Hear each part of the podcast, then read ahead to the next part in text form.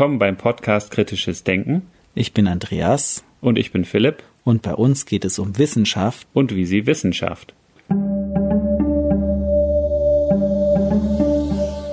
In der heutigen Episode sprechen wir mit Dr. Marcel Berni. Marcel forscht und lehrt an der Militärakademie der ETH Zürich mit dem Schwerpunkt auf strategische Studien. Wir haben mit Marcel über den aktuellen Krieg in der Ukraine gesprochen. Besonders hat uns interessiert, wie dieser Krieg neben dem Schlachtfeld auch in den Medien ausgetragen wird. Es fällt schwer, euch bei diesem Thema viel Spaß beim Zuhören zu wünschen. Wir hoffen aber, dass das Anhören für euch genauso interessant ist, wie das Gespräch für uns gewesen ist.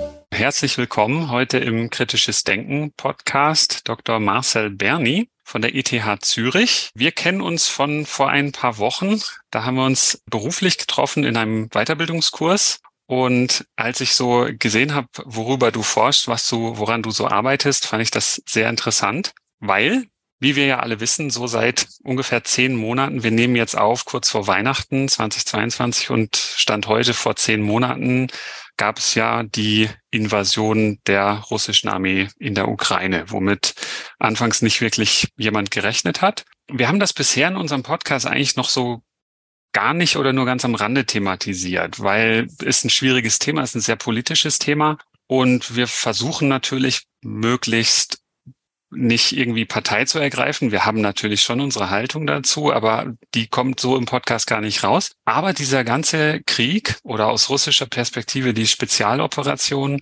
hat ja Aspekte so aus Propagandasicht, aus Kommunikationssicht und auch das, was überhaupt in der Gesellschaft davon ankommt. Jetzt auch hier in Deutschland oder in der Schweiz, in Mitteleuropa halt. Und das sind so die klassischen Fragen. Wie informiere ich mich denn überhaupt über einen Krieg? Wie werde ich beeinflusst? Wie funktioniert das überhaupt alles mit der Propaganda und da auch mit der psychologischen Kriegsführung? Was ist da wichtig? Du bist ja, wenn ich es richtig gelesen habe, Historiker eigentlich und betrachtest so Dinge auch aus einer historischen Perspektive, lernst aus der Vergangenheit, aus vergangenen Kriegen oder Konflikten. Und du hast uns auch dann in der Vorbereitung für dieses Gespräch einen interessanten Artikel von Russian Defense Policy von einem Mikhail Kodarinok. Er ist Russe, im russischen Militär, wenn ich es richtig verstanden habe. Und er hat schon vorher gesagt, das ist A, keine gute Idee und was alles passieren könnte. Und das war sehr interessant zu lesen, weil es ja doch, glaube ich, in Russland selbst wenige Stimmen oder gab und auch sowieso nicht mehr gibt, die wirklich arg gegen den Krieg argumentieren würden. Weil natürlich, wir wissen alle, sage ich jetzt mal so, wobei so genau weiß ich es eigentlich nicht, wie in Russland die politische Lage im Detail ist. Wir kennen das alle so, das Bild. Putin quasi der einzige Mann an der Spitze von, vom russischen Staat. Und da gab es aber dann auch vorab kritische Stimmen, wurden aber ja irgendwie nicht so wirklich gehört, oder? Ja, genau. Also lieber Philipp, lieber Andreas, vielen herzlichen Dank für die Einladung. Ich fühle mich ähm, sehr geehrt, heute mit euch sprechen zu dürfen. Genau, dieser Oberst Michael Chodarenok ist ein ganz spannendes äh, Beispiel und er illustriert eben, dass es durchaus auch in der russischen Gesellschaft, die ziemlich stark von Propaganda beeinflusst ist, eben noch so etwas wie originäre Denker, originelle und originäre militärische Denker gibt. Und Choderenok hat sich, als sich die Lage zu verschärfen begann und als insbesondere klar wurde, dass irgendetwas in der Ukraine passieren wird, hat er sich an den Schreibtisch gesetzt und hat eine Warnung, wirklich eine sehr, sehr präzise Warnung, drei Wochen vor der Invasion niedergeschrieben. Und das Interessante für uns ist jetzt, dass wir eigentlich heute sehen, dass alle seine Voraussagen eingetroffen sind, dass er diese russische Hybris enttarnt hat und dass er eben die russische Bevölkerung warnen wollte vor der eigenen Propaganda eigentlich. Also man könnte heute sagen, man hätte lieber auf Chodarenok gehört, denn seine, wie er es nennt, sechs Mythen der eigenen russischen Unbesiegbarkeit haben sich mittlerweile wirklich als Mythen enttarnt. Also einerseits hat er eben gesagt, wenn wir wirklich eine solche militärische Operation in der Ukraine vom Zaun brechen, dann wird es keine Blumen für uns geben, uns wird niemand freudig empfangen, sondern es wird eben ein langanhaltender, blutiger, verlustreicher Krieg. Hat er recht gehabt, Stand heute. Zweitens hat er gesagt, es ist ein Irrglaube, wenn wir die Ukraine mit einem militärischen Schlag besiegen wollen. Ein sogenannter Blitzkrieg wird scheitern. Das Land ist viel zu groß. Der Verteidigungswille ist, ist zu groß. Und wir dürfen uns da nicht von falschen Prämissen irren lassen. Auch da hat er vollkommen recht gehabt. Drittens sagt er, die Luftüberlegenheit, die eben viele Vertreter gerade der russischen Luftwaffe immer wieder angepriesen haben, die auf russischer Seite natürlich ganz bedeutend war, die würde den Krieg entscheiden. Das sei auch ein Mythos, ein Irrglaube, hat er auch recht gehabt. Die Russen haben zwar in den ersten Kriegsphasen, in den Wochen, die Luftherrschaft gehabt, aber sie konnten sie eben nicht in Kontrolle auf dem Boden ummünzen. Viertens, die ukrainische Armee sei in einem schlechten Zustand. Auch da sagt Khodarenok, das ist eine falsche Beschreibung, hat er auch recht gehabt. Die ukrainische Armee ist, wie wir heute sehen, sehr stark, insbesondere auch von amerikanischer Seite ausgerüstet worden. Fünftens sagt er, die großen Städte können wir nicht schnell einnehmen, weil der Verteidigungswille eben viel zu stark ist. Auch da hat er recht gehabt. Und das kulminiert dann in seiner letzten, seiner sechsten Prognose, wo er eben sagt, es wird kein schneller Sieg in der Ukraine geben. Und wir müssen schon sehen, Chodarenok ist kein Falke, er ist sicher eher eine Taube, aber er war, wenn wir das heute aus ein bisschen distanzierter Position anschauen, halt wirklich eine Cassandra-Figur schon, die die Probleme, die die russische Armee dann in der Ukraine vorfinden würde, eigentlich ziemlich stark und ziemlich äh, treffend schon beschrieben hat. Und das finde ich sehr spannend. Deswegen wollte ich mit diesem Ausschnitt einsteigen. Im Nachhinein das zu lesen, mit natürlich dem Wissen, was wir aus den letzten zehn Monaten haben, sagen wir, oder hast du auch gerade beschrieben, da hat er vollkommen recht gehabt. Mhm. Vielleicht mit einer Ausnahme, die aber auch speziell ist, oder im Süden die, die Großstadt Cherson die ja relativ schnell eingenommen wurde. Aber da gibt es vielleicht dann auch andere militärische oder auch politische Gründe für, warum das so gewesen ist. Das weiß ich jetzt gar nicht. Genau, bei Cherson war das Problem eigentlich, dass es die Ukrainer verpasst haben, in den frühen Phasen des 24., 25., 26. Februar, also in den frühen Kriegsphasen, die entscheidenden Brücken von der Krim her zu sprengen. Und deswegen konnte man mit Bahn meine ich jetzt die russischen Streitkräfte im Süden sehr schnelle Fortschritte erzielen und ist eigentlich auch in, im südlichen Frontbogen am schnellsten vorgestoßen, zusammen mit dem Donbass vielleicht noch. Dort ging der russische Vormarsch leidlich gut. Im Norden und im Osten das komplette Gegenteil. Schon sehr früh Fronttruppen, die vom Nachschub, von der Unterstützung abgeschnitten wurden und die dann sehr schnell und auch effizient von den russischen von den ukrainischen Bodentruppen zurückgeschlagen worden sind. Grundsätzlich kann man sagen, im, im Grunde hat er recht gehabt. Aber nun ist es natürlich auch immer leicht, in der Rückschau zu sagen, der hat recht gehabt. Da kam mir, als ich das gelesen habe, so natürlich gleich das Beispiel, was ja auch zum Jahresende oft passiert, dass man so von den Wahrsagern oder Wahrsagerinnen die Prognosen anschaut und man findet immer welche, die auch richtig lagen. Aber natürlich war das keine Glaskugelleserei, sondern er hat das ja auf, basierend auf guten Gründen so beschrieben. Aber wurde ja im eigenen Land, in Russland, mehr oder weniger ignoriert. Und ich eben, ich habe ja schon gesagt, die Kommentare von vor dem 24. Februar unter diesem Artikel waren auch bezeichnend. Da wurde er belächelt, mhm. was das denn für ein Unsinn ist, den, den er da geschrieben hat. Also da sieht man auch schon, ist jetzt natürlich nicht repräsentativ, aber ich nehme an, dass es das doch ist, also dass schon das Gros der Menschen in Russland das belächelt hat und gesagt hat, eher so, ja, die eigene Stärke haben wir ja doch jetzt seit weiß ich nicht wie vielen Jahren tagtäglich erzählt bekommen, das muss ja stimmen. Und da können wir uns natürlich aus, aus unserer bequemen Position hier in Mitteleuropa vielleicht gar nicht so richtig vorstellen, zumindest die meisten von uns nicht, was es heißt, so einer Propagandamaschine ausgesetzt zu sein. Wobei auch da muss ich vielleicht eine Klammer hintermachen. Da können wir aber nachher auch noch drauf zu sprechen kommen. Was heißt denn überhaupt Propaganda? Und existiert das nicht in anderen Formen auch bei uns die ganze Zeit? Genau, oder es gibt ja das wunderschöne Schlagwort, dass die Wahrheit das erste Opfer eines jeden Krieges ist. Das sehen wir auch hier. Ähm, seit dem 24. Februar tobt eben der Krieg nicht nur auf dem Boden in der Ukraine, sondern auch in allen Operationssphären. Das heißt eben insbesondere auch im Inforaum, im Cyberraum, im elektromagnetischen Raum, die mindestens ebenso wichtig sind wie die Bodentruppen, die quasi von Ort zu Ort schreiten. Also das ist eigentlich eine Hauptherausforderung für den modernen Strategen, dass er diese Sphären miteinander synchronisiert, abgleicht. Und es ist auch eine Herausforderung, sage ich mal, für den interessierten Beobachter, für den Wissenschaftler, wobei wir vielleicht darüber danach noch sprechen können, wo überlagen sich da die Grenzen, was kann ich wirklich wissenschaftlich schon gesichert sagen zu einem Krieg, der noch am Laufen ist?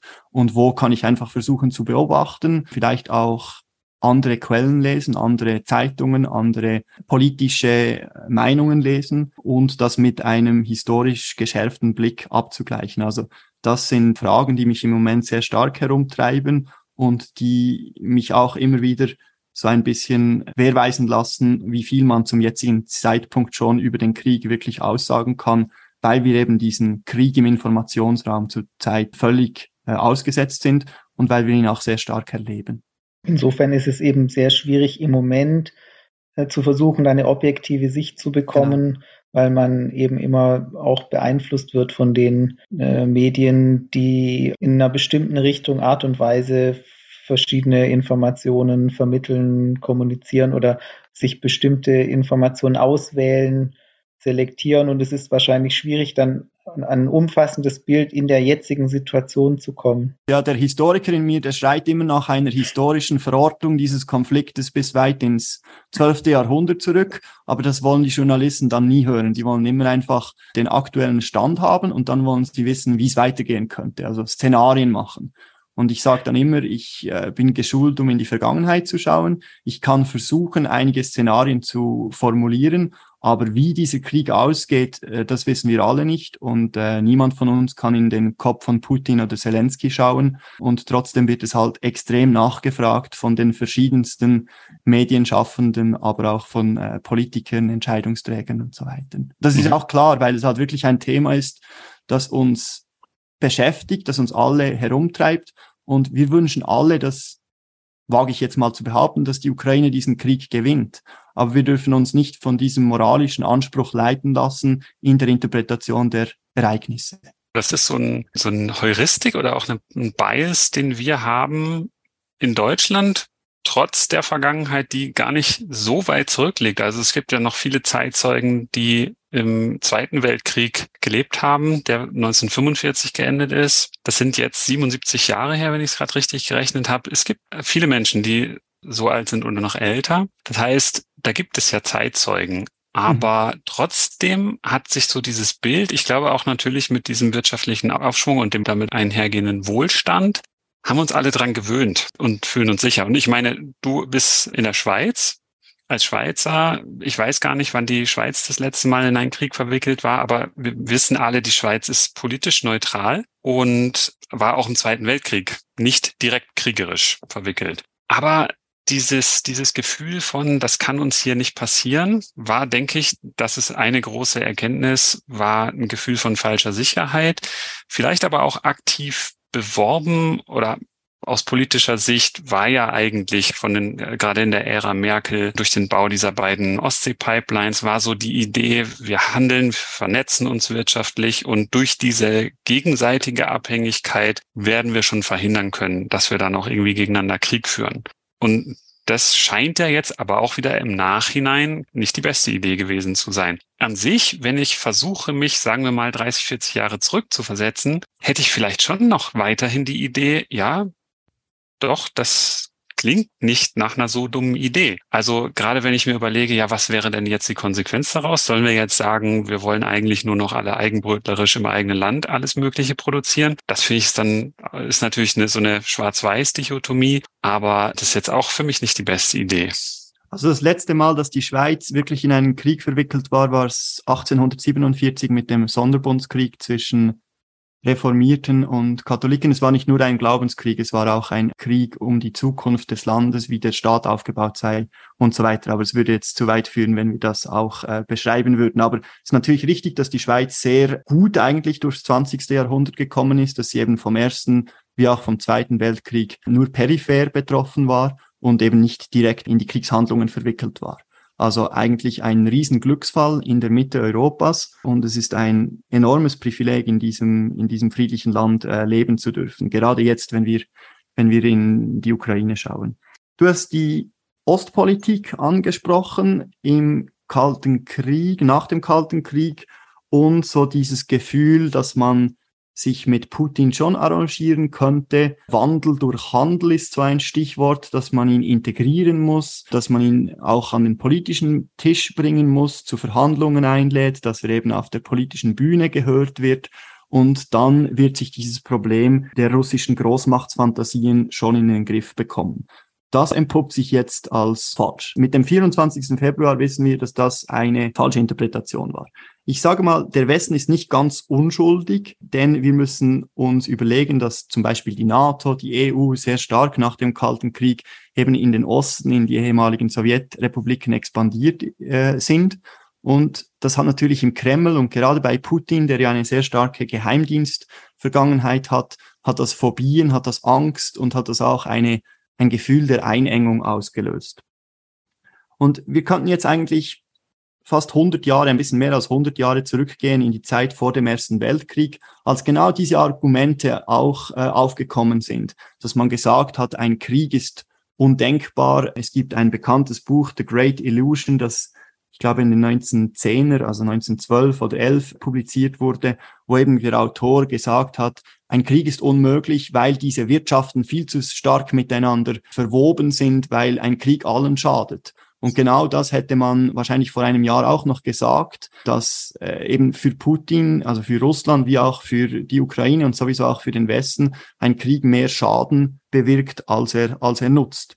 Und da würde ich schon die Analogie dann zur Zeit vor dem Ersten Weltkrieg spannen, wo dann eine Zahl von unglücklichen Ereignissen, durchaus auch von Missverständnissen dazu geführt hat, dass wir dann relativ schnell den größten Konflikt auf europäischem Boden hatten. Zum Glück ist es im Moment kein Weltkrieg, den wir in der Ukraine sehen, aber es ist ein Aufwachen aus einem sehr liberalen, demokratischen, pazifistischen äh, Verständnis, das eben auch die größte wirtschaftliche Integration, politische Kontakt, Kriege, insbesondere mit absolutistischen Diktatoren nicht verhindern können. Und ich glaube, das ist schon ein Schluss, der viele von uns trifft und den wir wahrscheinlich auch noch nicht im Moment wirklich einordnen können. Aber ich glaube, wir werden in der Zukunft dieses Jahr 2022 ganz stark unter diesem Krieg interpretieren müssen.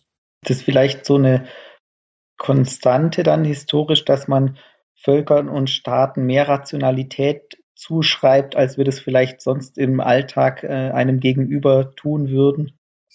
Ja, oder vielleicht hat es auch so etwas mit der eigenen Überhöhung zu tun, dass man eben dieses archaische Machtspiel, äh, das Töten von Menschen, dass man sich darüber hinwegwähnt, weil man eben weiterentwickelt ist, weil man äh, sich treffen kann, weil man Familie hat in anderen Landesteilen, weil man so furchtbar vernetzt ist und dass man damit das Gefühl einer, einer Sicherheit hat, ist, ist völlig logisch und das ist ja auch nichts Schlechtes. Also ich bin einer der großen äh, Nutznießer dieser äh, globalen Verflechtung, dieser wirtschaftlichen Integration. Äh, es hat insbesondere der Schweiz unglaublich viel gebracht in den letzten Jahren.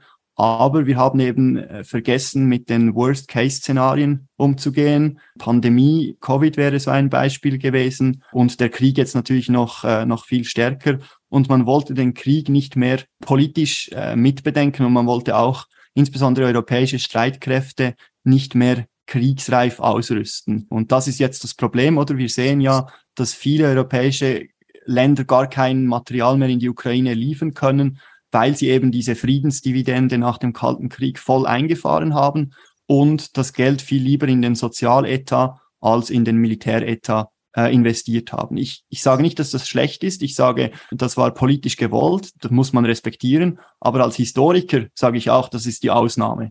Und es wird wahrscheinlich dazu führen, dass wir jetzt eher wieder eine Schubumkehr erleben, wo durchaus mehr Mittel auch für die Verteidigung gesprochen werden.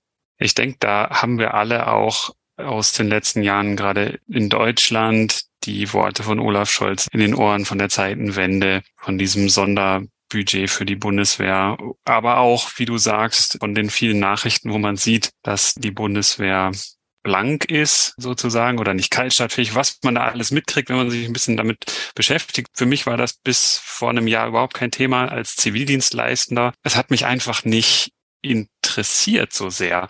Klar, ich habe den Kosovo-Krieg mitbekommen oder den Balkankrieg. Das war aber auch sehr weit weg. Das hat mich nicht privat irgendwie tangiert. Von daher weiß ich nicht. Das war kein Thema für mich. Jetzt eben schon.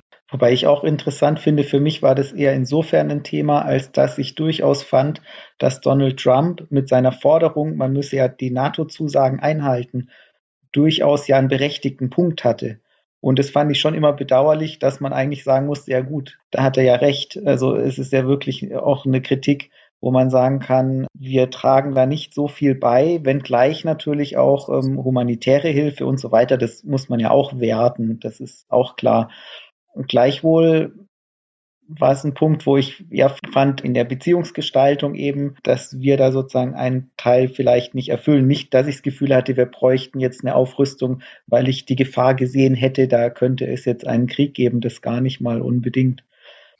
Aber ich glaube auch schon diese Vernetzung von Völkern, äh, diese Verflechtungen auch wirtschaftlicher Art und so, können ja durchaus schon auch eine Wirkung haben. Dass es durchaus schon auch dazu beitragen kann, dass man friedlicher miteinander umgeht, wenn man weiß, man ist voneinander abhängig. Gibt es da auch irgendwie Forschung dazu oder ist es immer eher so, dass man sagen kann, anekdotisch so oder so, wie kann man sowas denn untersuchen überhaupt? Ja, ich sage mal, es gibt so zwei Schulen eigentlich, zwei Denkrichtungen. Auf der einen Seite äh, die optimistischen Liberalen, die eben äh, immer wieder dieses Argument in den Raum bringen, alles wird besser, wirtschaftliche Verflechtung hilft allen. Und dann kommen halt die knallharten Realisten rein, die sagen, das Niedrigste im Menschen wird dadurch nicht aufgelöst, das ist weiterhin äh, Bestand und es braucht eben relativ wenige Menschen, um große Kriege auszulösen. Und genau das äh, sehen wir jetzt in Russland. Und die Frage ist natürlich jetzt, wenn wir insbesondere nach, nach Taiwan, China und so weiter schauen, werden wir in zehn Jahren aufwachen und sagen, Xi hat das gleiche Spiel mit uns gespielt wie, wie Putin. Es wäre zu einfach, jetzt Taiwan mit der Ukraine zu vergleichen. Und das will ich auch gar nicht. Aber ich möchte einfach darauf hinweisen, dass die Forschung zu dieser äh, Frage hochkomplex, interdisziplinär ist und durchaus auch ein bisschen ideologisch geprägt ist. Es spielt eben eine Rolle, ob man wie ich, der in der Schweizer Armee immer noch Dienst leistet, über dieses Thema nachdenkt oder ob das eben jemand ist, der 2000 in diese äh, postheroische Gesellschaft hineingeboren worden ist, der mit Militärdienst von Anfang an nichts am Hut hatte und der sowieso alles, was mit Wehrfähigkeit als bellizistischen Aktivismus abtut. Ich glaube durchaus, da, da ist man nur bis zu einem gewissen Punkt objektiv und ein großer Teil davon hängt eben doch auch ein bisschen zumindest mit der, mit der Weltanschauung, mit der Sozialisation, vielleicht auch mit eigenen Werten oder wie ich die Werte auslebe, zusammen. Und da fällt es mir dann schwierig, wirklich nur Wissenschaftler zu sein, sondern da bin ich dann häufig eben auch noch, auch noch Mensch.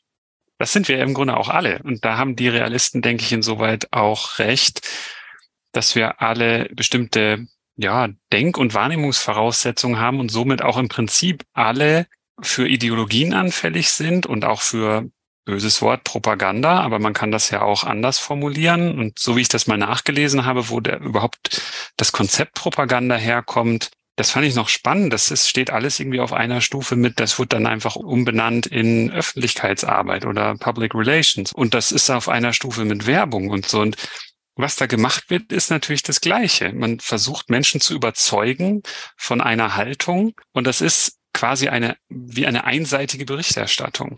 Und da würde ich sagen, rein von der, vom Vokabular her wäre da tatsächlich so mehr oder weniger der Gegenspieler das kritische Denken, weil da geht es um das Abwägen von Alternativen und Bewerten und das Fragen nach Gründen für bestimmte Alternativen. Das heißt, man könnte ganz plakativ formulieren, ein Heilmittel gegen Propaganda wäre kritisches Denken. Genau, also man, man könnte dem äh, so sagen oder ich würde sagen einfach ausgewogenes Lesen, ausgewogenes Recherchieren und sich durchaus auch mal mit der Perspektive der anderen Seite auseinanderzusetzen. Das heißt, ich versuche, wenn immer möglich, russische Zeitungen zu übersetzen. Ich versuche, die ukrainische Perspektive anzuschauen, die Amerikaner, die natürlich mit diesem Krieg durchaus auch ihre eigenen Intentionen verbinden.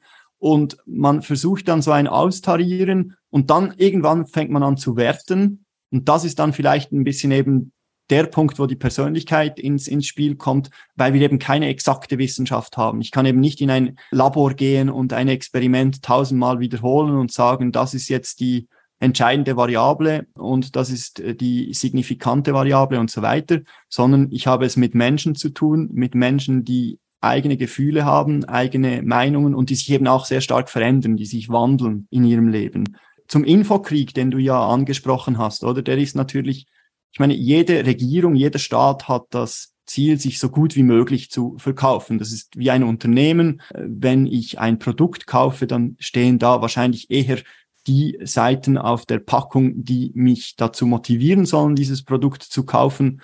So könnte man das übertragen auch auf, auf Regierungen, auf Staaten münzen. Aber ich glaube auch, dass Propaganda überhaupt nichts Neues ist, sondern dass es eigentlich die ganze Geschichte hinüber immer wieder betrieben wurde. Man sagt dem dann ein bisschen anders. Heute spricht man eben von strategischer Kommunikation im Westen und von Propaganda im Osten. Also nur schon hier haben wir eine terminologische Kampfbezeichnung eigentlich, aber das Spielen mit Fälschungen, mit Desinformation, mit Falschinformationen, das ist eben etwas, was sehr weit zurückgeht und was natürlich ein Teil der psychologischen Kriegsführung ist. Wobei es ja schon auch nochmal die Möglichkeiten, diese Kommunikation zu gestalten, sind natürlich größer, je weniger Medien zur Verfügung stehen. Und ich bin doch auch überrascht gewesen, dass auch heute noch das Fernsehen, ich schätze mal früher vielleicht dann das Radio in Russland so gut geeignet ist, wirklich die Bevölkerung sehr gut zu beeinflussen und eben den Informationsfluss zu steuern. Und ich bin ja immer sehr kritisch auch gegenüber den Medien. Die Medienvielfalt im Internet ist natürlich ein, ein Vorteil, aber wir haben es ja auch sehr viel mit Verschwörungstheorien und also es ist so eine große Vielfalt dann auch wieder, dass es dann auch schon schwer wird, da ähm, das Wesentliche rauszufiltern. Einerseits und andererseits kann man dann doch auch wieder froh sein, dass es diese Vielfalt gibt und eben nicht alle nur das staatlich gesteuerte Fernsehen konsumieren. Ich würde auch noch eine Lage dazwischen schalten, nämlich so die ganze, den ganzen Bereich des Journalismus, den es ja so wie ich das jetzt mitbekommen habe, und Marcel, vielleicht kannst du dazu was sagen, vielleicht weißt du das. Ich habe das nur so anekdotisch aufgegriffen. Ich weiß natürlich nicht, wie es in Russland aussieht, aber freie Journalisten und auch kritische Journalisten scheinen da wirklich eine Rarität zu sein, wohingegen in der Ukraine schon noch eine freie und auch eine kritische Presse unterwegs ist. Ist jetzt natürlich schwer daraus die Konsequenz zu ziehen oder den Schluss zu ziehen, dem, was ich aus der Ukraine höre, schenke ich mehr Glauben. Das ist, ist einfach vielleicht noch einmal mehr verdaut, aber vielleicht trotzdem sehr in eine Richtung geprägt. Und dann würde ich auch noch einen weiteren Ast sehen, Andreas, du hast das angesprochen, Social Media auch oder die, die ganzen Direktmedien im Grunde, die ja eigentlich keiner journalistischen Kontrolle unterliegen, sondern wo quasi jeder in den Äther hinaushauen kann, was er oder sie möchte, auf staatlicher Ebene oder auch durch Trollfabriken, das kennen wir ja auch. Wir haben, ich habe das nochmal nachgeschaut, in, in unserer Episode 8 mit David Schoch auch von der ETH gesprochen über Digital Astroturfing, wie dann so diese Trollfabriken, echte Menschen quasi, die am Computer sitzen und eine Reihe von Accounts haben auf verschiedenen Social-Media-Plattformen und Meinungsmache, so dieses Grassroots Movement, das ist so eine von unten Bottom-up-Bewegung, die da suggeriert wird, die dann ins Rollen kommen kann, die sehr mächtig werden kann, die, die komplett engineered ist. Das ist so eine ja, komplexe Gemengelage, was da die Informationsflut anbelangt. Wo kann man sich denn da überhaupt noch informieren darüber? Du sagst russische Zeitungen, da muss man natürlich dem Russischen mächtig sein. Das ist eine schöne Sprache, finde ich. Ich habe das auch mal versucht zu lernen, aber extrem schwierig für mich. Genau, also ich kann selber auch kein Russisch. Ich übersetze es mir einfach maschinell, das heißt automatisch äh, Internetübersetzungsprogrammen.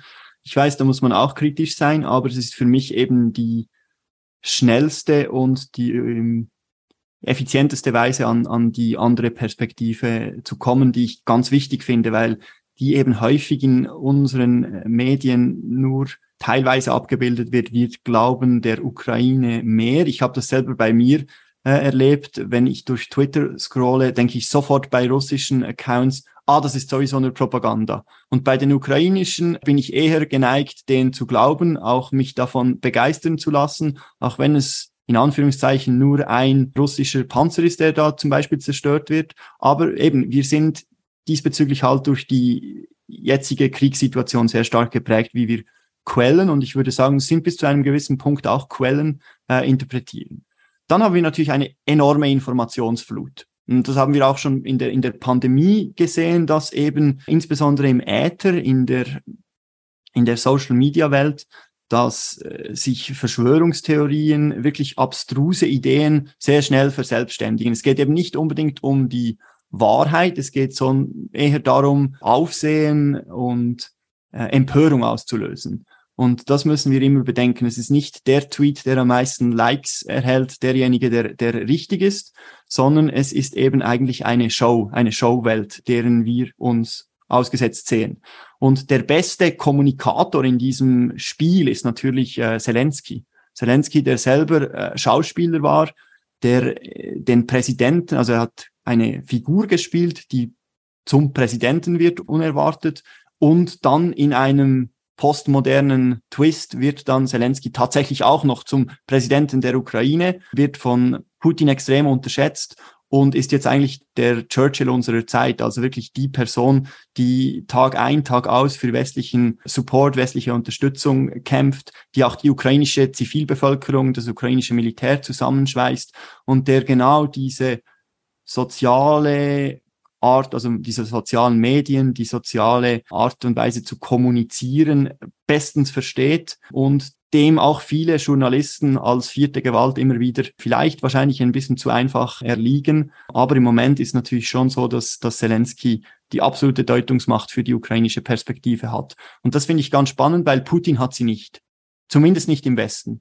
In Russland sieht es vielleicht an, sieht ziemlich sicher anders aus, aber bei uns im Westen ist Putin alles, was von ihm kommt, eigentlich von Anfang an als, äh, als Propaganda diffamiert. Und das zeigt uns eigentlich schon ein bisschen eine, eine Zeitdiagnose, wo das wir stehen und dass wir auch äh, durchaus diesem unabhängigen Journalismus, wie wir ihn in unseren Gefilden vorfinden, äh, auch Acht geben müssen, dass das nicht selbstverständlich ist, aber eben, dass Journalisten wahrscheinlich immer mehr auch zu Überprüfern von digitalen Nachrichten werden und dass diese Überprüfung eben auch Teil einer Kriegsführung der beiden Kontrahenten, wie wir sie im Moment erleben, sein kann.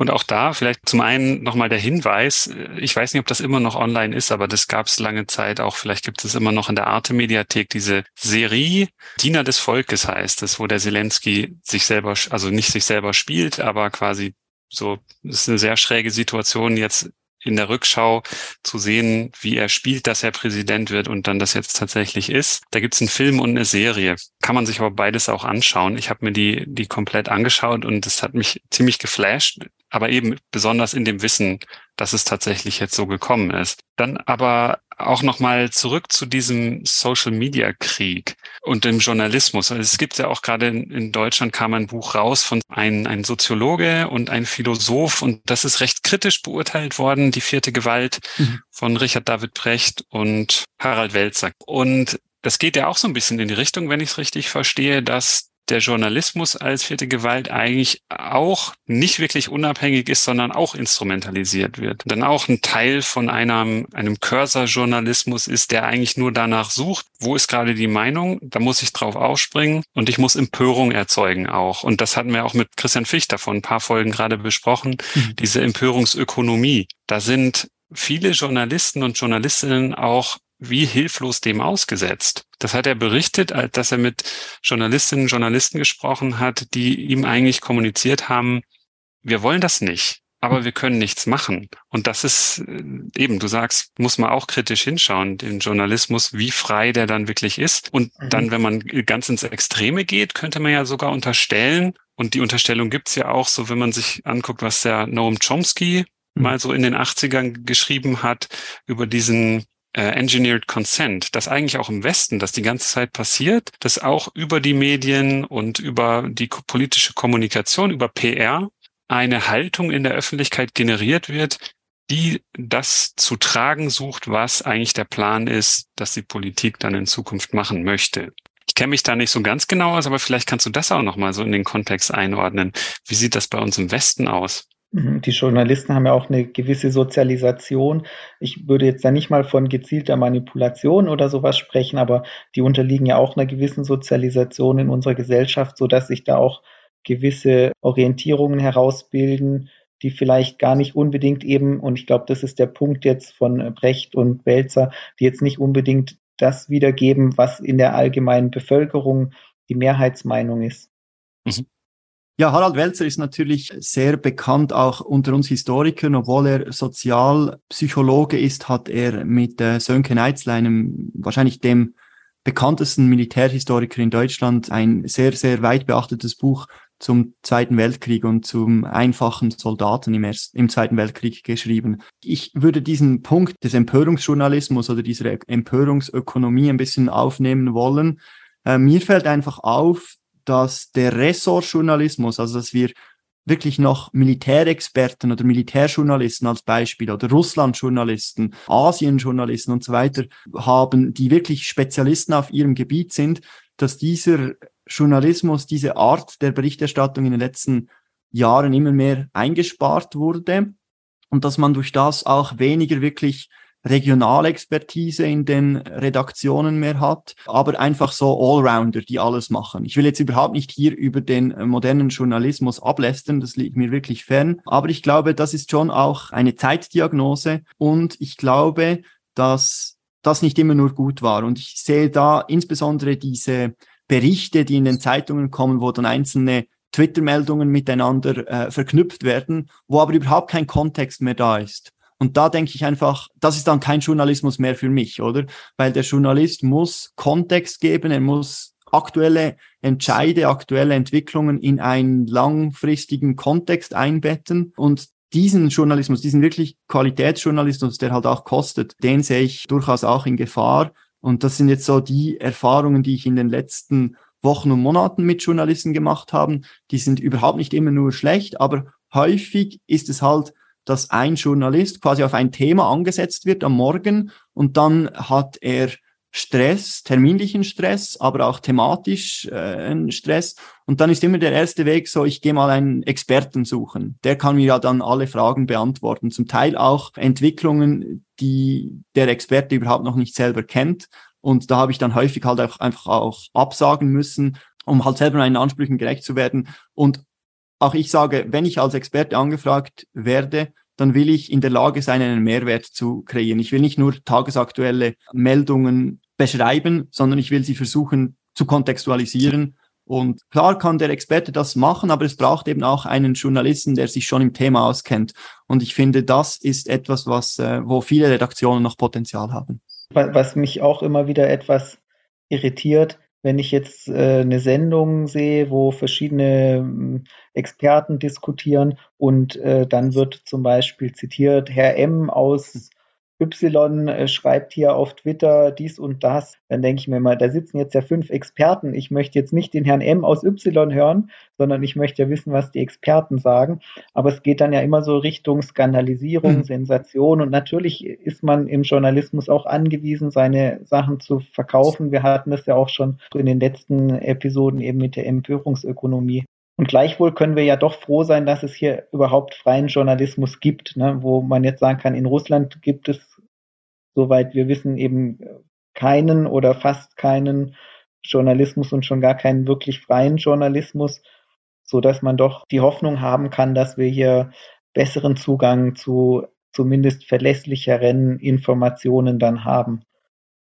Ganz genau. Und ich glaube, das ist wirklich eine Erkenntnis dieses Jahres, dass eben die, ich sage es jetzt mal ganz bewusst, die staatlich geführte Propaganda durchaus dazu führen kann, dass man sich gegenüber Mythen oder gegenüber staatlichen Informationen, dass man die für bare Münze nimmt. Und wie uns Chodarenok gezeigt hat, ist das eben überhaupt nicht äh, zielführend.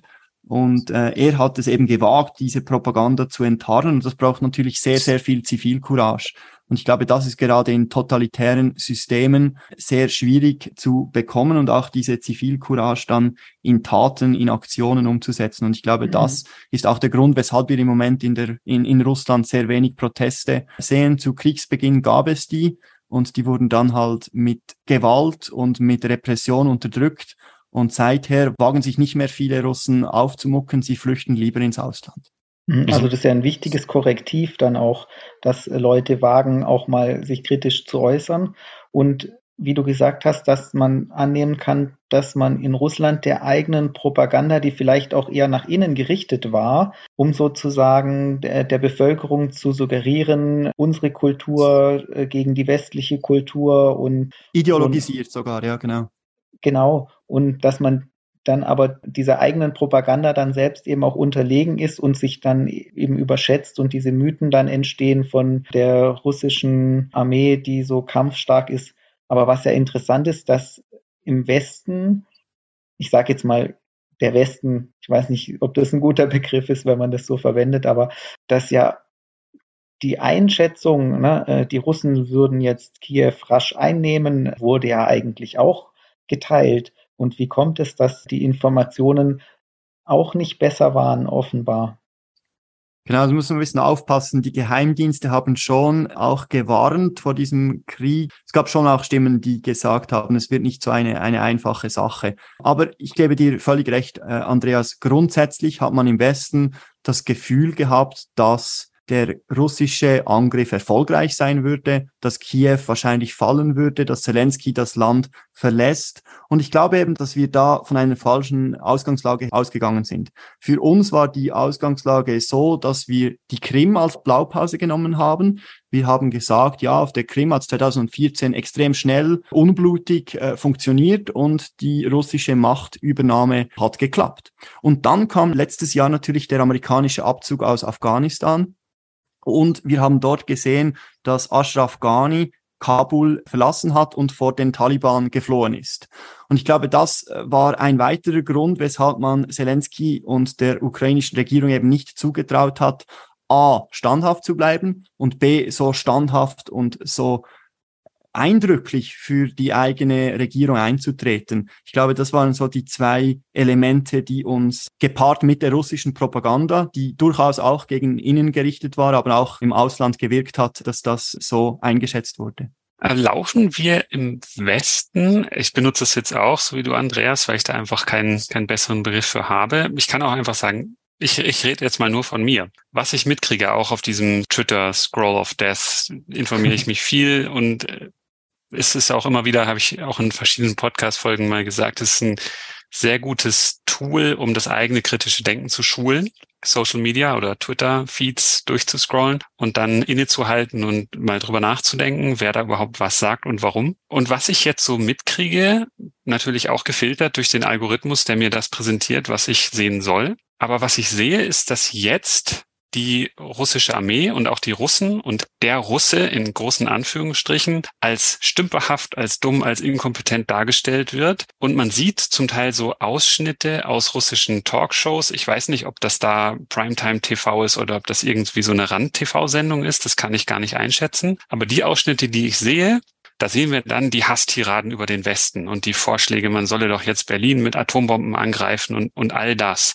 Da frage ich mich dann auch immer, inwieweit soll mich das beeinflussen, auch wieder das russische Regime auf eine bestimmte Art und Weise zu sehen. So auch eine, ja, man könnte jetzt vielleicht auch vermuten, da soll ich auch, will ich jetzt nicht annehmen, aber es ist eine Option, dass ich darauf vorbereitet werden soll, möglicherweise Russland auch als Feind sehen zu können. Oder ist also das paranoid und eine Verschwörungstheorie?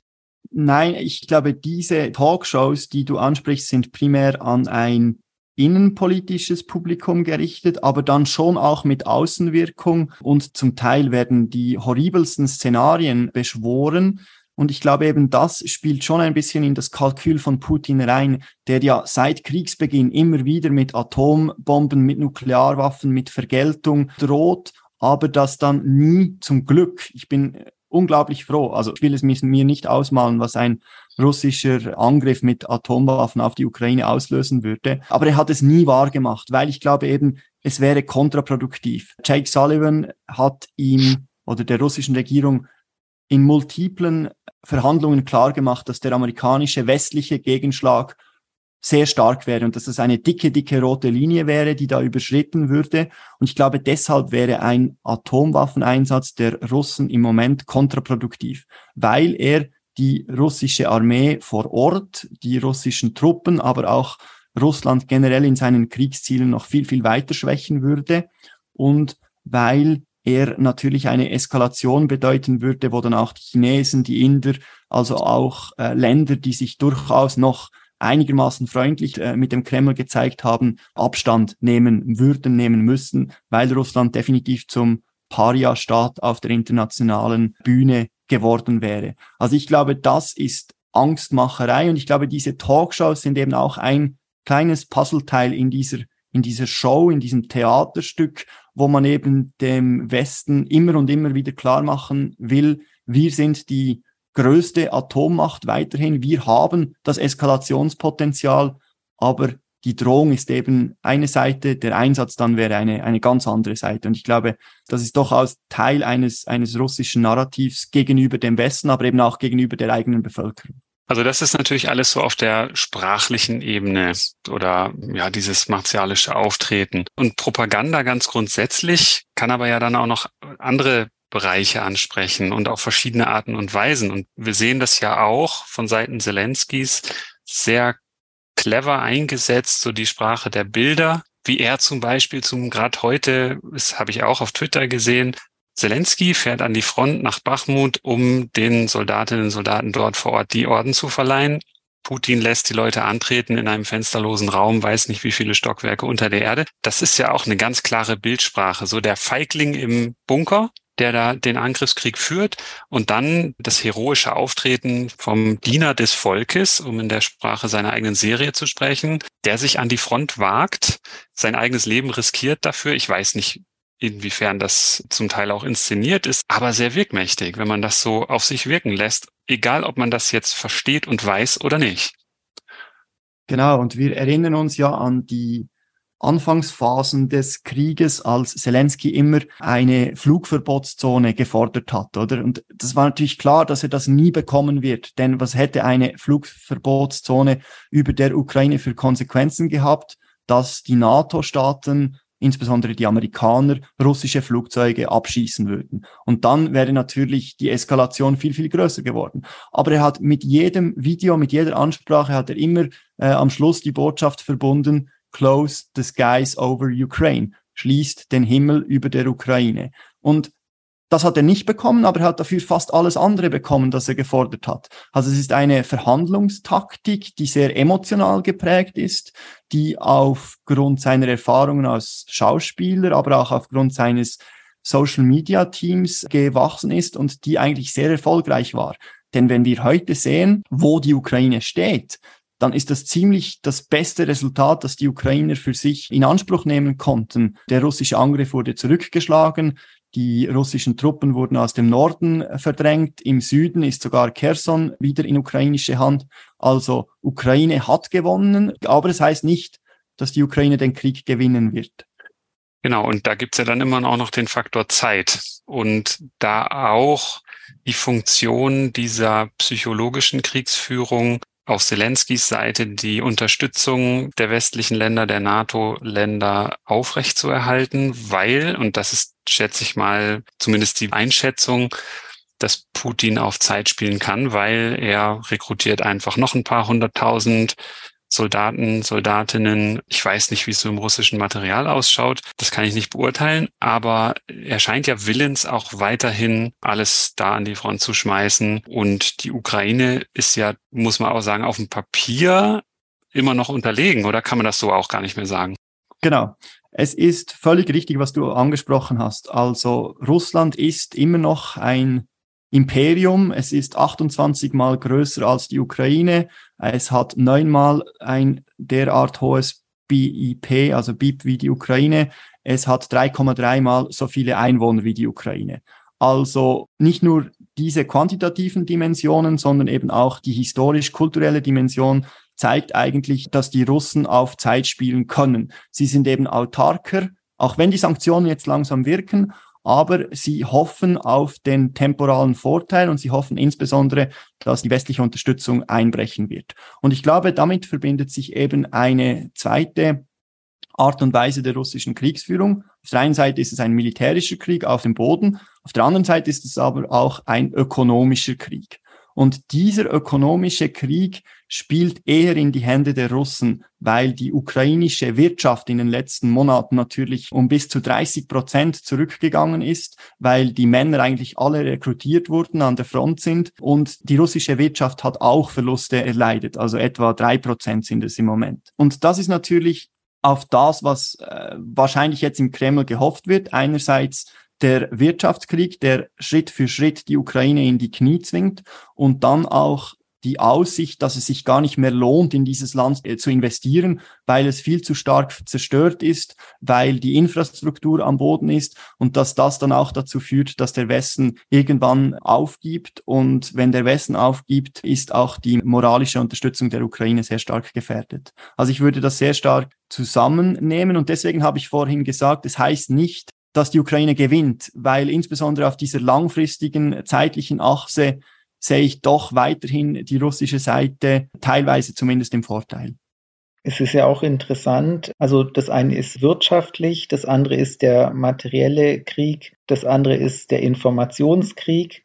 Was mich doch wundert, ist, dass heutzutage ein Krieg doch gar nicht so viel anders ist, wie wir Bilder aus Kriegsfilmen kennen, wo ich jetzt vielleicht die Fantasie gehabt hätte, heutzutage wird da viel mehr mit Drohnen und mit irgendwelchen, also es werden Drohnen eingesetzt, aber doch ist es dieser Verbund der Waffensysteme, es werden immer noch Panzer gebraucht und es werden Flugzeuge gebraucht und so weiter es hat sich gar nicht so viel entwickelt, wie ich mir das jetzt vielleicht vorgestellt hätte, dass ein moderner Krieg aussieht. Wenn ich jetzt denke an den Irakkrieg zum Beispiel, da hat man äh, diese Bilder gesehen, natürlich auch eben diese selektive Information von Hochpräzisionswaffen, die dann irgendwelche Bunkeranlagen sprengen und wo das so einem suggeriert, das sind irgendwie präzise Eingriffe und da werden irgendwie hochmodernes Material wird da eingesetzt und jetzt sieht man doch, ja, es ist eben ein Krieg, der eben mit Waffen geführt wird, wie man es eigentlich auch kennt und wahrscheinlich einfach sind modernere Waffen, aber es ist immer noch eigentlich das gleiche wie 77 Jahren. Genau, ich würde das sehr stark unterstützen. Ich bin ein Gegner des technologischen Determinismus. Ich glaube eben nicht, dass es mit der Ausnahme vielleicht der Atombombe, dass es so etwas wie eine, eine Wunderwaffe gibt, die jetzt von heute auf morgen das ganze Kriegsgeschehen umwälzt. Und deswegen glaube ich, dass der Blick in die Geschichte so extrem wichtig ist und häufig eben abhanden kommt, wenn wir nur irgendwelche Waffensysteme jetzt, im Moment ist es die Patriot Luftabwehr der Ukrainer äh, anschauen. Wir haben das sehr schön gesehen vor diesem Krieg, oder? Alle, also fast alle im Westen haben das Lied des hybriden Cyberkrieges gesungen und sind davon ausgegangen, dass der Krieg eben in ganz anderen Sphären geführt werden würde. Im Cyberkrieg, im hybriden Krieg, wo eben äh, neue Kommunikationsmittel, neue Kriegsmittel eingesetzt würden. Ich sage nicht, dass es das nicht gibt. Natürlich sehen wir in der Ukraine auch einen Krieg im Cyberbereich, im elektromagnetischen Bereich und so weiter. Aber, und da würde ich ein ganz großes Aber dahinter setzen, schlussendlich ist es ein Krieg um territoriale Kontrolle. Ein Krieg mit Menschen, die gegeneinander kämpfen, mit ganz ja, nicht nur mit einfachen, mit, mit komplexen Systemen, aber doch, die versuchen Grund, Boden unter die eigene Kontrolle zu bekommen, Heavy Metal. Und das wird natürlich auch dazu führen, dass die Waffenindustrie auf diesen Trend wieder aufspringen wird, dass also schwere Waffen, die in den letzten Jahren jetzt nicht gerade ein Revival hatten, dass die wieder produziert werden müssen in großem Umfang und dass wir eigentlich ein Revival, eine Renaissance des klassischen Heavy Metal schweren konventionellen Krieges sehen. Und das ist aus militärhistorischer Perspektive sehr spannend, weil wenn wir uns zurückerinnern, Afghanistan, Irak, das waren eben eher irreguläre, unkonventionelle Kriege, wo aufständische, weniger klare Bedrohungen den westlichen Soldaten gegenüberstanden. Und jetzt ist es wieder konventionell, regulär, eine Streitmacht gegen eine andere. Aber halt schon auch mit dieser zusätzlichen Komplexität, die sich aber ja auch schon vor der Ukraine-Invasion durch Russland abgezeichnet hat durch den Krieg mit Drohnen. Da sind die Amerikaner, glaube ich, sehr groß. Ich weiß gar nicht, wie viele verschiedene Arten und Typen von Drohnen sie haben für die verschiedensten Zwecke. Aber auch bis zum ganz kleinen und da auch wieder auf Twitter sieht man da Schützengräben, wo Leute in dreckigen Uniformen mit Gewehren sitzen, Handgranaten schmeißen. Ringsrum ist das ganze Terrain eigentlich umpflügt von Einschlagskratern und dann fliegt ein Quadcopter von oben und wirft da irgendwie eine Granate oder irgendwelche Sprengsätze oder sowas in diese Schützengräben. Das ist so, als würdest du dir einen Kriegsfilm vom Zweiten Weltkrieg anschauen und dann kommt da eine Drohne angeflogen und wirft da was rein. Das ist so schräg. So gleichzeitig dieses moderne, neue, technologische aber vielleicht dann auch wieder dieser Teil von uns Menschen, den wir nicht ablegen können, dieses Besitzanspruch, das ist mein Grund und Boden, den verteidige ich bis zum Tode. Das ist ja im Grunde genommen, was da passiert in der Ukraine gerade. Und die Drohne, die filmt ja dann auch noch, wie sie die Granate ja. abwirft. Und das ja. wird dann wieder im Informationsraum eingesetzt. Also eigentlich eine Aktion, die in einem oder in zwei Sphären, Operationssphären passiert, in der Luft und am Boden. Und dann das Footage, das quasi auch noch im dritten Informationsraum als Kriegsmittel eingesetzt wird, also eine, eine Verschränkung von verschiedenen ähm, Operationssphären. Die Drohnen sind, sind ganz spannend. Das haben wir schon im Bergkarabach-Konflikt 2020 gesehen zwischen Armenien und Aserbaidschan. Und wir könnten noch viel weiter zurückgehen, nämlich die amerikanische Terrorismusbekämpfung in den letzten Jahren ist sehr stark auch von Drohnen, von größeren Drohnen mit Hellfire Missiles und so weiter erfolgt. Also auch das nicht unbedingt etwas Neues, aber doch die Drohnentechnologie, die zunehmend auch im Militärischen jetzt eingesetzt wird und ziemlich entscheidend war, insbesondere in den ersten Kriegswochen, als die Ukrainen mit den türkischen Bayraktar-Drohnen russische Verbände sehr effektiv unter Druck gesetzt haben und auch besiegt haben, ja. Jetzt aber auch wieder die neueste, in Anführungsstrichen, Entwicklung, dass die Russen ja offenbar vom Iran beliefert werden mit relativ günstigen Drohnen, die in großen Schwärmen aus so einem Lastwagen abgeschossen werden und dann in Gruppen irgendwelche Ziele jetzt der, der Infrastruktur, der kritischen Infrastruktur angreifen. Und das ist dann auch wieder so ein Aspekt, den wir hier im Westen von unseren Sofas aus beurteilen, was ich fast pervers finde, dass man dann so gegenrechnet, ja, so eine Drohne kostet, ich weiß nicht, 20.000 Dollar. Und dann benutze ich eine deutsche Iris-T Flugabwehrrakete, die weiß ich nicht, wie viel kostet, ein zigfaches, um diese Drohne abzuschießen. Und das ist auch auf so vielen verschiedenen Ebenen interessant, sich zu überlegen. Einmal natürlich dieser materielle Unterschied, aber dann auch das Abwägen von dem Einsatz an Material, was da gemacht wird und wie das dann auch im Informationsraum für Auswirkungen hat, was das für einen Eindruck hinterlässt, so, oh Gott, können wir uns da überhaupt gegen wehren, auch mit modernster Luftabwehrtechnologie? Genau, eigentlich ist ja der Begriff der Kamikaze-Drohne völlig falsch, weil er setzt voraus, dass da eine Person sich das Leben nimmt, um den Kriegsfortschritt voranzubringen. Und das passiert ja nicht, oder? Es ist eigentlich nur ein Gerät, das da missbraucht wird oder gebraucht wird, um den Krieg voranzutreiben. Aber diese Kamikaze-Drohnen aus dem Iran, die Russland jetzt bekommen hat, zeigten eben auch, dass Sanktionen, Wirtschaftssanktionen einen Krieg nie direkt oder selten, ganz, ganz selten direkt äh, entscheiden können. Sie können häufig dazu führen, dass man einfach auf andere Produktion, Absatzmärkte und so weiter äh, übergeht. Und das sehen wir jetzt wunderschön, was die Russen machen. Sie gehen eben nach Nordkorea zum Munition beschaffen. Sie gehen in den Iran, um Kamikaze-Drohnen zu beschaffen, weil sie es selber nicht können. Und dann das Zweite, was du angesprochen hast, Philipp, ist dieses kalkulatorische, dieses mathematische. Ich habe mich ziemlich lange mit der amerikanischen Kriegsführung in Vietnam auseinandergesetzt. Das war meine Doktorarbeit. Und wir haben dort auch den genau gleichen Anspruch, dass man aus wissenschaftlicher Perspektive versucht, einen Breaking Point, einen Bruchpunkt der Gegenseite zu berechnen. Das heißt, man versucht äh, mit äh, elaborierten Berechnungen, Body Count hieß das in Vietnam, zu kalkulieren, wann denn die gegnerische Seite einlenken würde und bereit ist für Friedensverhandlungen. Und damit hat man sich massiv getäuscht, weil eben der Gegner äh, ein Mensch, eine menschliche Gesellschaft war, die von anderen Motivationen getrieben war als von wissenschaftlichen Berechnungen. Und deswegen bin ich da immer sehr vorsichtig, wenn wir in diese abstrakte Sphäre übergehen, weil ich glaube, dass man sich da über viele Dinge äh, hinwegtäuscht, die von Karl von Clausewitz, einem ganz, ganz bekannten Strategieautoren im 19. Äh, Jahrhundert beschrieben wurden unter dem Stichwort der Friktion, dass eben sobald Menschen miteinander zu tun haben, dass es Fehler, dass es Missverständnisse, Missdeutungen und so weiter gibt. Und die haben natürlich auch einen großen Einfluss nicht nur auf den Krieg, sondern auch auf, wie dann der Krieg ausgefochten, ausgelegt wird. Also da wäre ich sehr vorsichtig. Man kann den Gegner nicht berechnen oder nur bis zu einem gewissen Punkt berechnen, so wie man auch den gegnerischen Torhüter, wie man jetzt an der Fußball-WM gesehen hat, nur sehr selten berechnen kann.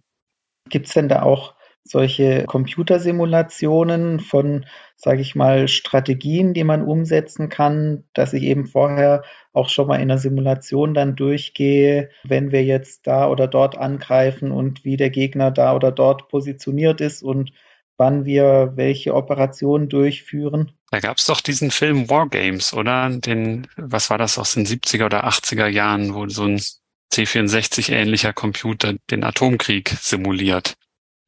Ich kenne den Film nicht, aber ich kann als äh, Historiker dazu sagen, dass natürlich Operations Research, Wargaming, dass das etwas ist, was äh, Armeen immer schon gemacht haben und was auch im, äh, Planungsprozess völlig normal ist, dass man, dass man das macht. Und das ist auch gut so, denn man kann ja den tatsächlichen Krieg nur bis zu einem gewissen Punkt simulieren. Und deswegen ist es wichtig, dass man versucht, Soldaten so nahe wie möglich an den Ernstfall heranzuführen, mit der Hoffnung natürlich, dass dieser Ernstfall nie eintreten wird. Aber eben, es ist wie ein Sportler, der trainiert, oder? Ich trainiere ja für den Wettkampf, aber trotzdem kann ich den Wettkampf nie eins zu eins durchspielen. Und ich glaube, genau so ist es eben auch der Versuch bei diesen äh, elaborierten Kriegsspielen, so nahe wie möglich an den Ernstfall zu kommen und dann eine Auswertung zu machen und einen, einen Lessons-Learned-Prozess quasi daraus abzuschöpfen und so die eigene Armee schlagkräftiger zu machen und auch effektiver im Einsatz äh, zu machen. Und das wirklich Spannende und das eigentlich auch Einzigartige in der Kriegsgeschichte ist halt, dass der Krieg nicht in jeder Generation eintritt und deswegen versuchen Armeen sehr stark auch mit, mit aktualitätsbezogenen Lehren aus der Gegenwart, eigene Erkenntnisse daraus abzuschöpfen und Emulationen, Innovationen, Adaptionen daraus zu machen. Und das geht eben häufig mit, mit Simulationen einher. Ich hätte auch noch eine Frage, Marcel, an dich. Du hast ja auch viel geschrieben, nachgedacht über das Thema der Gewalt und exzessiven Gewalt auch im Krieg. Und auch das haben wir ja jetzt gleich zu Beginn, als so die russischen Truppen gerade nördlich von Kiew wieder zurückgedrängt würden, da hat jeder von Butscha gehört, von Irpin, von diesen Situationen, wo offensichtlich die russische Armee ganz gezielt Zivilisten hingerichtet hat, gequält hat und was auch immer gefoltert hat. Und das ist natürlich auch was Menschen berührt. Auch gerade individuelle, das weiß man ja auch, dass so individuelle Schicksale sehr viel wirkmächtiger sind, wenn man die, die Haltung von jemandem beeinflussen will, ob es jetzt für eine Spende ist, für ein Patenkind in einem Land, wo die Menschen hungern, oder auch ein Individuum, wo jemand dann auf dem Fahrrad erschossen wird und das so gezeigt wird, das wirkt ja bei Menschen, das brennt sich ein. Viel mehr wahrscheinlich sogar noch als dieses für uns relativ abstrakte Panzerkolonnen und, und Grabenkrieg und sowas. Da haben wir wahrscheinlich zum Glück die meisten von uns nicht wirklich einen, Bezug zu. Und das wird dann ja auch eingesetzt im Bereich der Propaganda.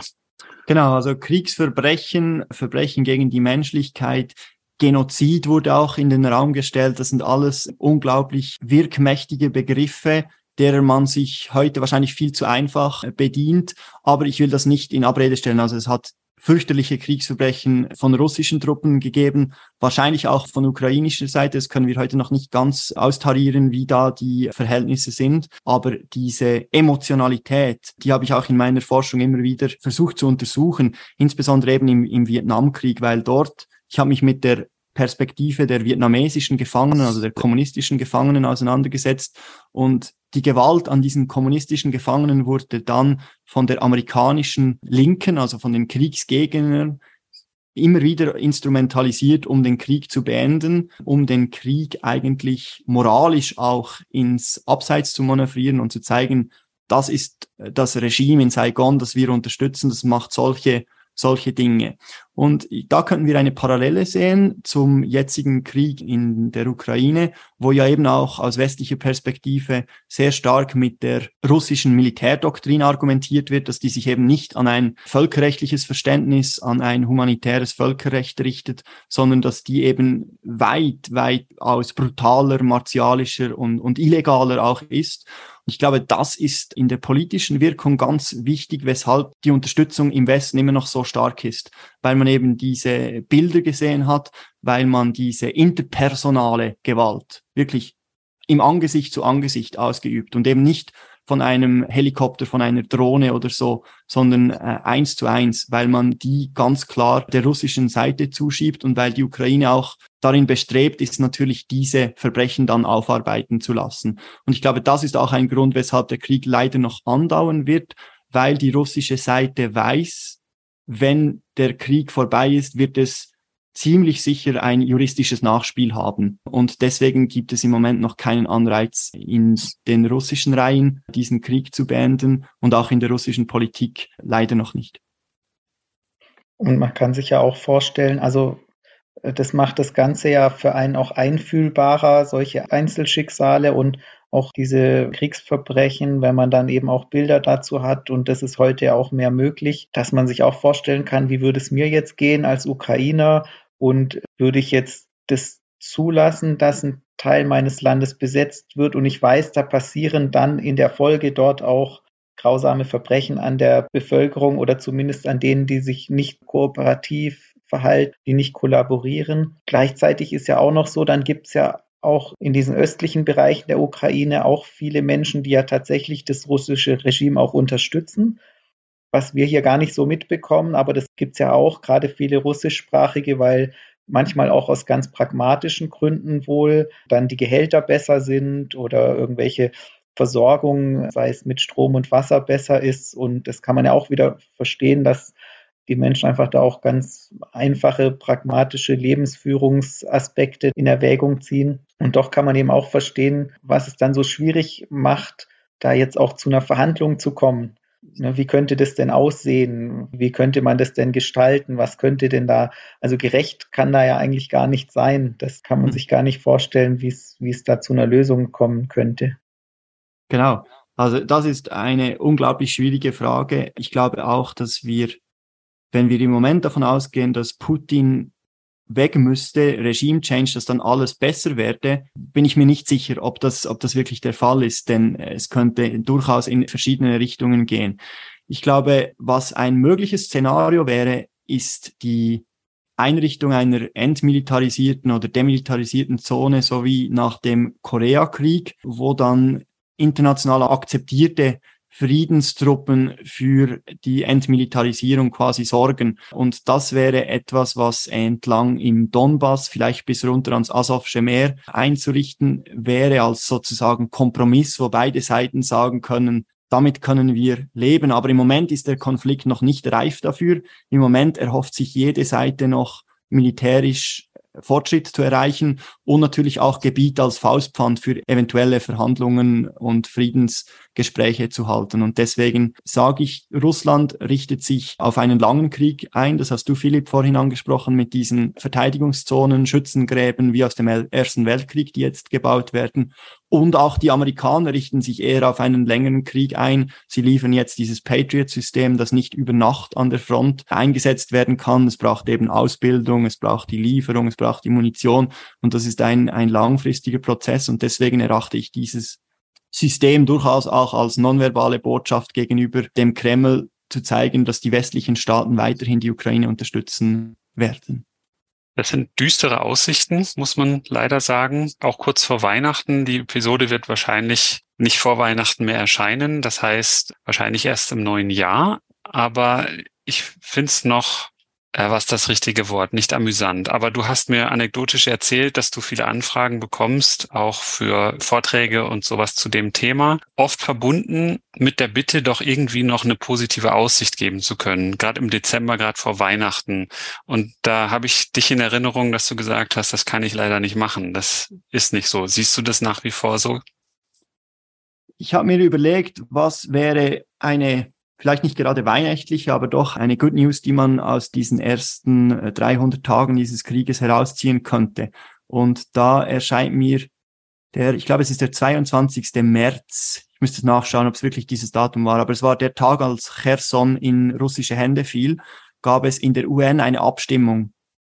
Und äh, mit über zwei Drittel oder circa zwei Drittel Mehrheit hat die internationale Staatengemeinschaft damals dafür gestimmt, dass die russischen Soldaten das ukrainische Gebiet verlassen sollten. Ja, es gab auch Länder, die dagegen gestimmt haben. Es gab auch Länder, die sich der Stimme enthalten haben. Aber doch der große Teil der UN hat dieses Vorgehen, diesen Regelbruch im internationalen Recht verurteilt und hat darauf hingewiesen, dass Russland bitte die Truppen zurückziehen soll. Und ich finde, das ist doch eine starke Botschaft, dass eben, die Schweiz hat übrigens auch dafür gestimmt, dass eben dieser Einmarsch nicht gutiert, nicht toleriert wird und insbesondere wenn wir jetzt sehen, wenn wir jetzt eine Bestandesaufnahme machen, sehen wir, dass Russland eben nicht mehr viele Freunde auf der Welt hat. Die USA, die NATO ist der groß, wirklich der große oder sind die großen Gewinner dieses Krieges. Und es hat sich auch gezeigt, dass Russland dank dem heroischen Einsatz der Ukrainer nicht nur ein Papiertiger ist, sondern viel eher ein Papierbär und dass dieses russische Militär in den letzten Jahren sehr stark überschätzt wurde. Also das wären so zwei Punkte, die mich ein bisschen optimistisch stimmen, insbesondere eben auch, weil die internationale Solidarität natürlich von westlichen Ländern insbesondere sehr stark ist weiterhin. Hoffen wir, dass das so bleibt. Genau, ich denke, das ist ein, ein, schöner Schluss. Marcel, dann danken wir dir ganz herzlich für die Zeit, die du dir genommen hast und die vielen sehr interessanten Einsichten und die Perspektive auch, die wir so im Alltag gar nicht haben, dass du auch einen historischen Rückblick und eine Einordnung der Entwicklung, die wir so relativ direkt aus den Medien mitkriegen, dass man das vielleicht ein bisschen besser einsortieren kann. Und auch die Geduld haben muss, nicht gleich, wenn die erste Empörung abgeebbt ist, dann wieder zum Alltag überzugehen, sondern dann sich mal hinzusetzen und zu überlegen, was ist da eigentlich passiert oder immer noch, was passiert da gerade und welche Lehren müssen wir daraus ziehen. Ich denke, dass das sollte nicht vergessen gehen. Sehr gerne. Vielen Dank für die Einladung und das sehr interessante Gespräch mit euch. Vielen Dank fürs Zuhören. Wenn euch die Episode gefallen hat, dann empfehlt uns gerne weiter und gebt uns eine 5-Sterne-Bewertung auf dem Podcast-Portal eurer Wahl. Folgt uns auf Twitter, liked uns auf Facebook. Wir freuen uns über Kommentare und Feedback von euch. Und Möglichkeiten, den Podcast zu unterstützen, findet ihr auf der Website.